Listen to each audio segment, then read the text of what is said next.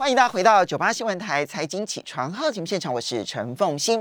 台北股市呢，在上个星期五，那么就是呃，延续着美国股市呢，在礼拜四晚间的大跌，所以呢，台北股市开低走低，最后收盘的时候呢，下跌了一百九十七点，收盘指数一万五千六百四十一点，跌幅达到百分之一点二五，成交金额是三千零七十八亿元。这个市场呢，有几个特质、哦，第一个是。在盘中的时候呢，曾经一度的跌破了前一波的低点啊，来到一五五七三。第二个呢是台积电一度曾经跌破了五百元的关卡，引发了信心的危机。第三个是量放大到三千零七十八亿元，主要是因为呢富时的这个指数生效啊，所以呢呃尾盘的成交量放大。那么 OTC 呢也大跌了二点三二点，收盘指数是一九二点八九点，跌幅达到百分之一点一九，成交金额是六百三十八亿元。我们今天呢连线的是丰银投顾资深分析师和金城金城大哥，因为疫情的关系哦，所以我们是用连线的方式。然后呢，这个 YouTube 上面的朋友们也可以看得到，我们在 Google Meet 上面呢可以显现出我们对话的一个情况。呃，何金城金城大哥早，大家早安。好，这个台北股市在上个星期五，当然因为美国股市礼拜四啊，它的晚呃，它的礼拜四等于是台北时间的礼拜五的凌晨呢大跌，所以呢，亚洲股市其实在上个礼拜五除了陆港股之外呢，全部都是下跌的。但台北股市的跌幅似乎有特别的重，最重要的是盘中曾经跌破前一波的低点，好，当然最后尾盘的时候呢，收在前一波低点之上，怎么看待？好的，在这个部分前面的低点呢，就一五六一六嘛。那这个位置，因为我们呃 这个月除息比较多，所以你看期货呢大概减了呃跟现在的大概减了五百点左右。所以说你现在看到期货的指数的位置呢是一五一七二，一五一七二。那我们现在的啊、呃、大盘的位置大概一万五千六百多嘛，哈，但期货只有跌二十三点。那如果这样算呢，大概你就可以算得出来，大概差五百点。也就是说，它除除啊，这个月除下来，可能要除掉五百点。对，因为这个月是密集的除息日。对，对，那这样的话的话，就很简单了，我们再算一个数字，就是一万五左右呢，呃，就是一个支撑的一个位置。大概经过上个礼拜的这样跌呢，大家已经不不再寄望说一万五会不会撑得住。那我认为到这个地方是会有支撑的一个力道的。为什么？因为呃，升息升了三码。那他讲说七月他可能啊，这个这个鲍尔说可能还会再再升三码，反正他就是这样讲嘛哈。那呃最重要的几件事情是这样，美国政府其实不是只有升升三码可以做，他把页岩油给开了不就好了吗？他为什么不让油价掉下来？我也不知道为什么。那那所以这会影响到他的环保政策。所所以实实在没办法了，最后油价上个礼拜不是也跌了六八多了嘛？他最后这一招还是要用嘛？你不不让油价跌下来，你还是不行的嘛？你油价一直涨，你 CPI 怎么掉下来？这是一个很必然的一个状况嘛。那在这样一个情况下，它也可以中国降税，所以它有一些政策会出来的啊。因为这个时候我们现在讲都有点早，为什么有点早？因为呃，其中选举的时候想法是不一样的哈。那个换了位置，换了脑袋了，有的时候想法不一样。现在当然就先把它打，把把那个啊能升的就升出来了啊，把这个升息升了三码。以前葛林斯潘升三码以后呢，弄得啊变成呃这个是不是变成金融风暴？嗯，对啊，二十八年前他把它升三码完了以后，不弄个亚洲金融风暴了吗？对，一九九七、一九九八。对对对对对，所以。升三嘛，你现在是很爽，以后是其实会有很大的影响，而且它不是只有升三嘛，他说下一次可能还升三嘛，嗯，所以在这样的一个情况下，呃，大家我倒觉得说大家呃平常心去看待嘛，因为该跌也跌了哦，该呃我一直讲的说呃呃这个原物料的价格也跌了，就剩油价没跌嘛，就油价是最后跌的嘛，然后这个那个。那个农产品那个化肥跌了将近五成了，化肥价格不是上面喊了半天嘛，跌了四成了。所以在这个部分呢，就是说在在原物料相关的这一些其实是有跌的。那这个部分呢，就是瞬间把最坏的状况都端出来了。那这个时候呢，啊、呃，应该做一个呃赶底以后呢，啊，会稍微在这个地方会会，我我认为一万五这个地方会稍微挡一挡啊，跌不跌破一五六一六，我觉得正常，因为你不跌破，那融资不会减嘛。你看那一天一跌破，有一天跌破的时候呢，呃，这个航运航空股不是二六零三长龙一跌，有一天融资减两万多张，哦，就就是二六零三了。我来讲讲一下哪一天，就是多头不死，空头不止，对，就变成是这样。嗯、那我在您节目其实呃，电子股它跌到这样了，我为什么回过头这样讲？跌到最好的股票都跌了，都破底了，嗯、叫载板，嗯。我是不是在一月份的时候，在你我们在讲年度的时候，我说要记得哦，这窄板来到这里，全世界都知道它二零二七年都缺哦，但是我认为它已经涨过头了。嗯，哦，那是我首先在在所有媒体都没有人认为窄板会跌的时候，我讲说窄板会跌，那真的跌了。嗯，那个时候就从一月份窄板一直跌跌到跌到礼拜五的时候还在破底。所以 ABF 窄板三，ABF 窄板啊，对不对？最没有疑虑的。跌了补跌了，就像之前的这个行行货柜三雄一样，最没有疑虑的跌了，跌的大家都觉得不知道怎么怎么办呢？因为它它的营收还在创高，它的股价已经从两两呃这个两百多跌到破一百了，所以这个时候的股价呢，呃，其实重点的，我们回过来讲说。它跟基本面的联动，其实跟筹码面联动的更加的多。那你不能因为说我持有它的股票，然后我就拿基本面挡住，说我该停损的位置。这个是我还是不断的去做提醒。其实这个是很多散户之所以会亏损重要的原因，拿基本面来安慰自己，然后完全无视技术面上面可能已经发生的重大变化。对。那我们来到这里的时候，我我有我周报上面我这里边有周报，所以那些个股呢，我认为会涨的股票呢，我大概会讲一下。我们在您节目讲过的，像一五六零的中沙，你看跌到现在，中沙怎么还不跌？嗯。是不是这样？所以有的时候这个叫筹码嘛，它筹码就就在那个地方。所以关键的部分，我那时候讲完中沙以后来讲说，呃，这个电池是不是讲到了升阳半？升阳半在礼拜四的时候还创了这整个波段的高点。那我不是请大家在追它，而是告诉你说，其实有些股票它的形态上其实强的就强，需求就在那里。你即使再跌下来，它再升起，它还是股价还不掉下来。有时候掉下来反而是给你低阶的机会，嗯，就变成是这样。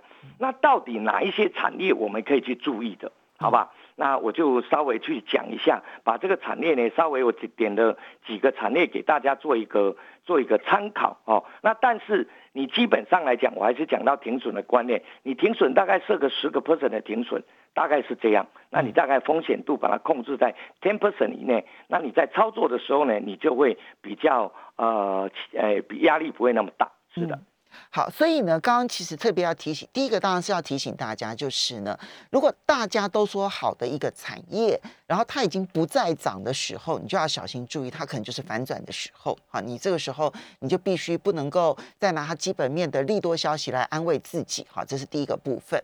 然后第二个部分呢，是有一些产业有未来性的。好，但是但是这个部分要怎么去区分呢？就是说，我们刚刚前面提到，如果大家都觉得很好的产业，可是已经不涨了，其实代表它可能要有一个大幅度的修正，也许是杀最后的绩优股。那我们怎么知道我们现在看好的这个产业，它不会变成大家最后的杀盘来源呢？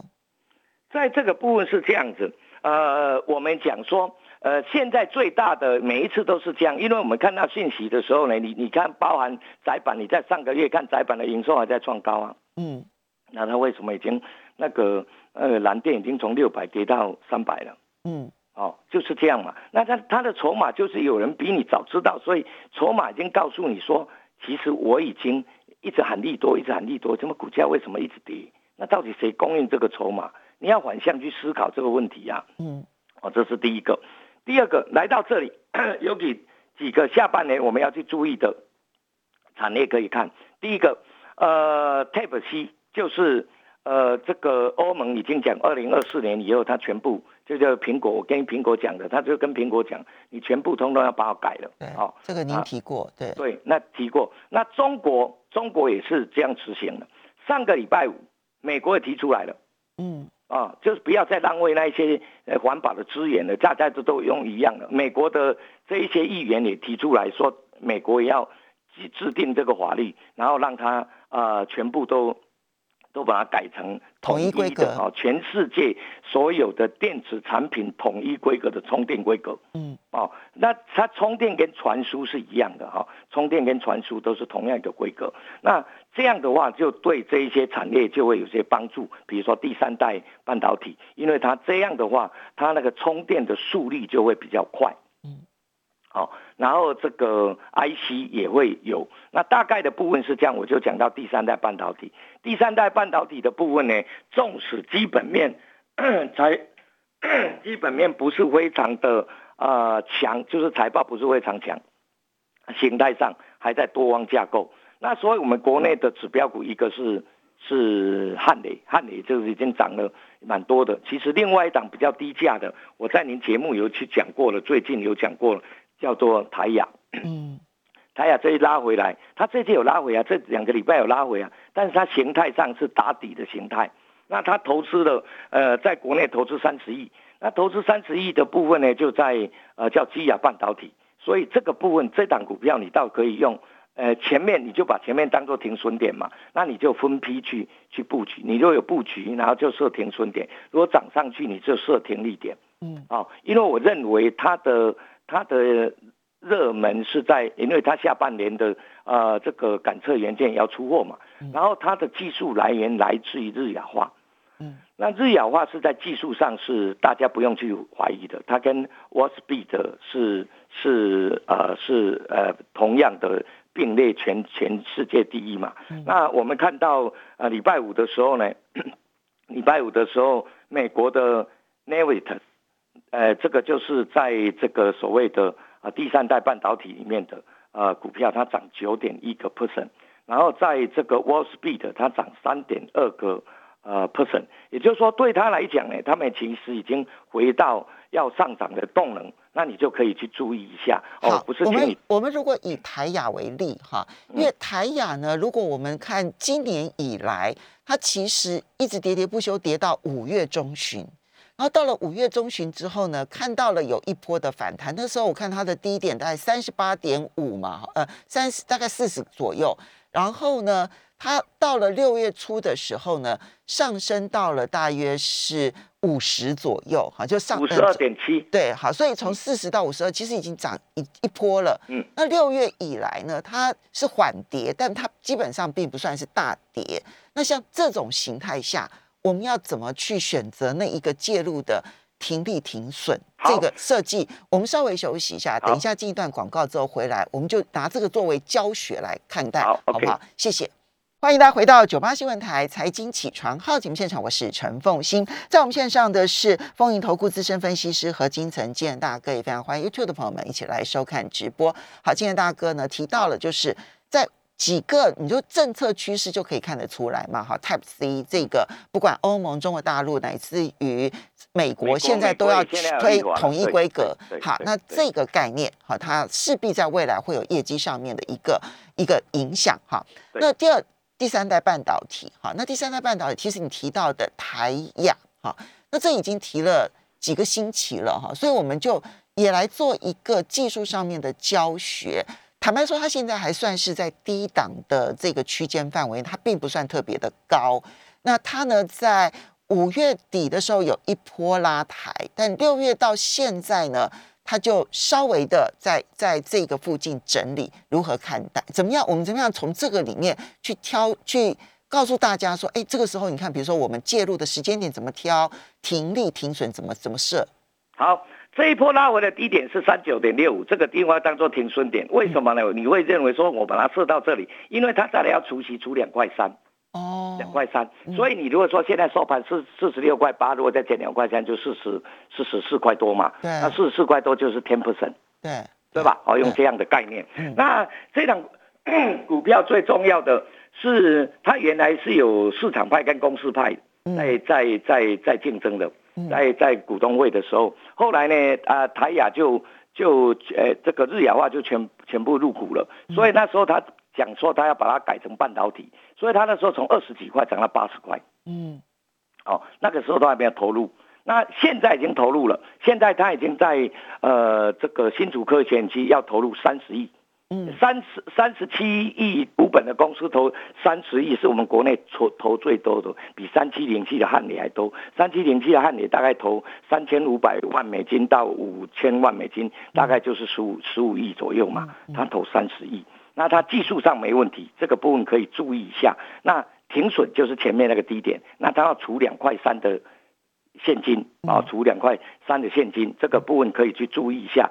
然后 那个。呃，对于这个呃这个 Type C 的，那你就 Google 一下，因为媒体上很多很多 IC 设计，你可以去注意一下。那为什么讲到 IC 设计？因为过两三天以后呢，有一家公司要挂牌，那家公司也会做震荡，叫达发，六百五十块挂牌啊，IC 设计啊。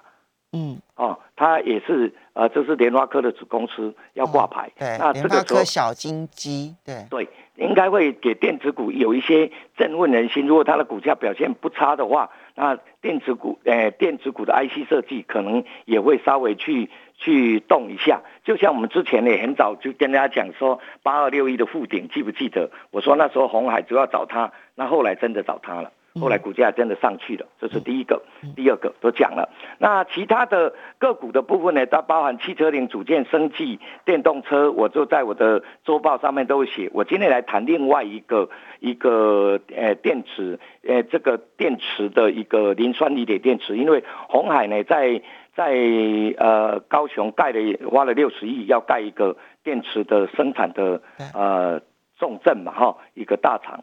那在这个部分呢，我们国内磷酸锂铁电池走的比较早的是五二二七的，呃，这个五二零二七的立凯。我记得在您节目好像二零一三年讲过力旺吧？对，嗯，很久以前，对，一百零二年，那时候是六十几块，对，没错。那时候我讲说利旺它走的是安谋的模式，嗯，安谋的模式就是我设计，我我没有没有 I I 我没有没有那个。那个我没有立，对我没有立刻要求你付权利金，而是按你每一片的使用，我设计给你，你用我一颗，那你投片投在晶圆厂，那我从晶圆厂帮你收一颗收多少钱？对，就你赚了钱，你再付我钱。按摩其实就是这样，那力旺也因为这样成了这样的模式。那美国内磷酸锂铁电池呢？呃，有那么多专利，也就是五二二七的利凯。那利凯的时候，他本来也要自己。自己接订单，他那有四十亿个客户嘛，接订单我出给你。但是对于一家七亿公司股本的公司，怎么去盖很大的厂？嗯，没办法，你做不到嘛。你做不到的时候，所以他最后经过了这两年的调整，他说他要走的就是安摩的模式。他现在现在，所以你要注意，在这档股票，呃，你把前面的这个礼拜五的低点当做停损，如果成功。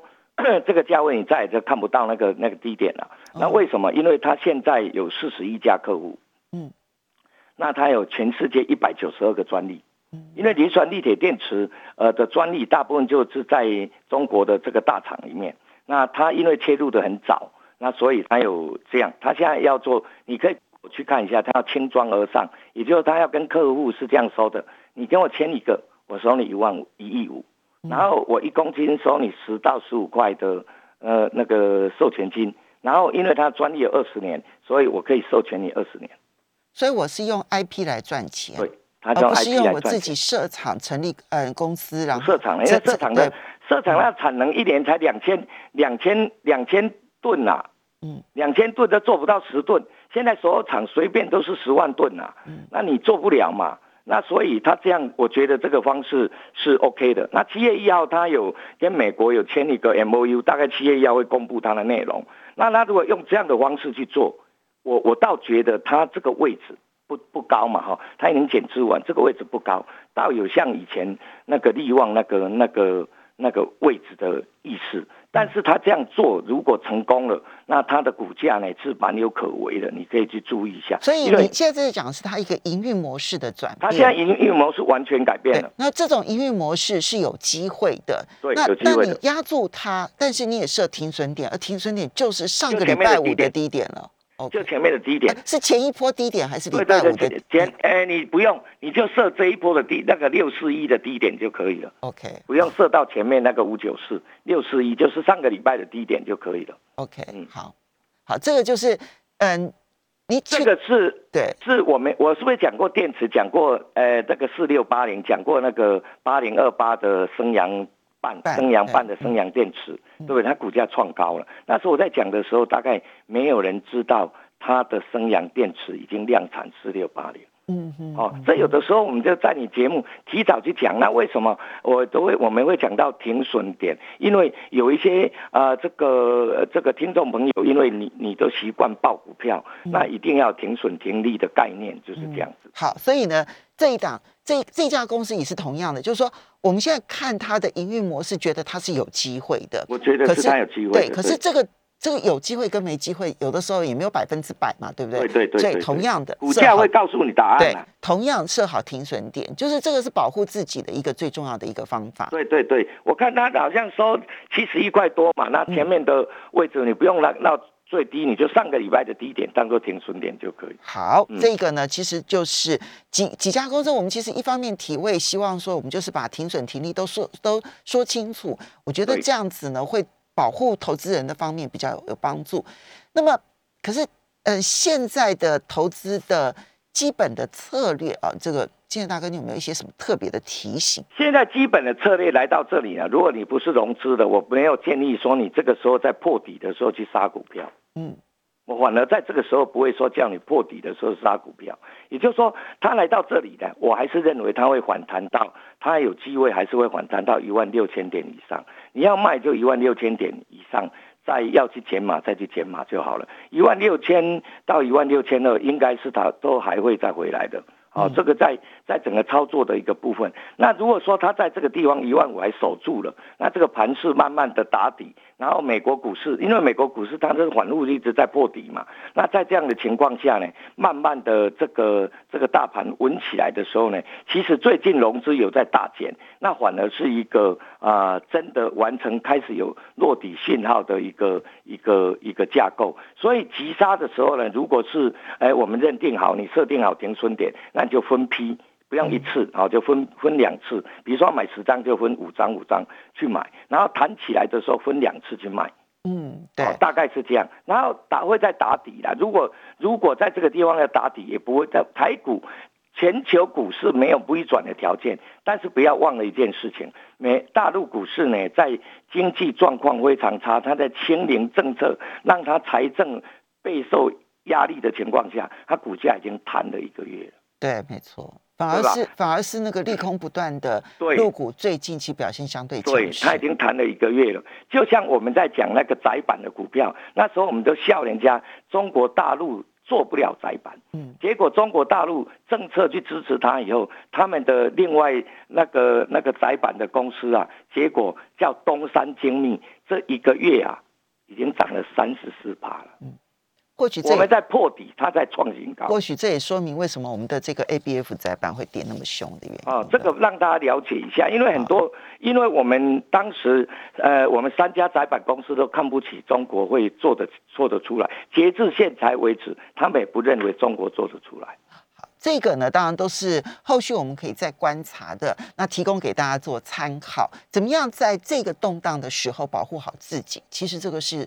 很深的一门功课，我们每一个人都要做。如果你有投资的话，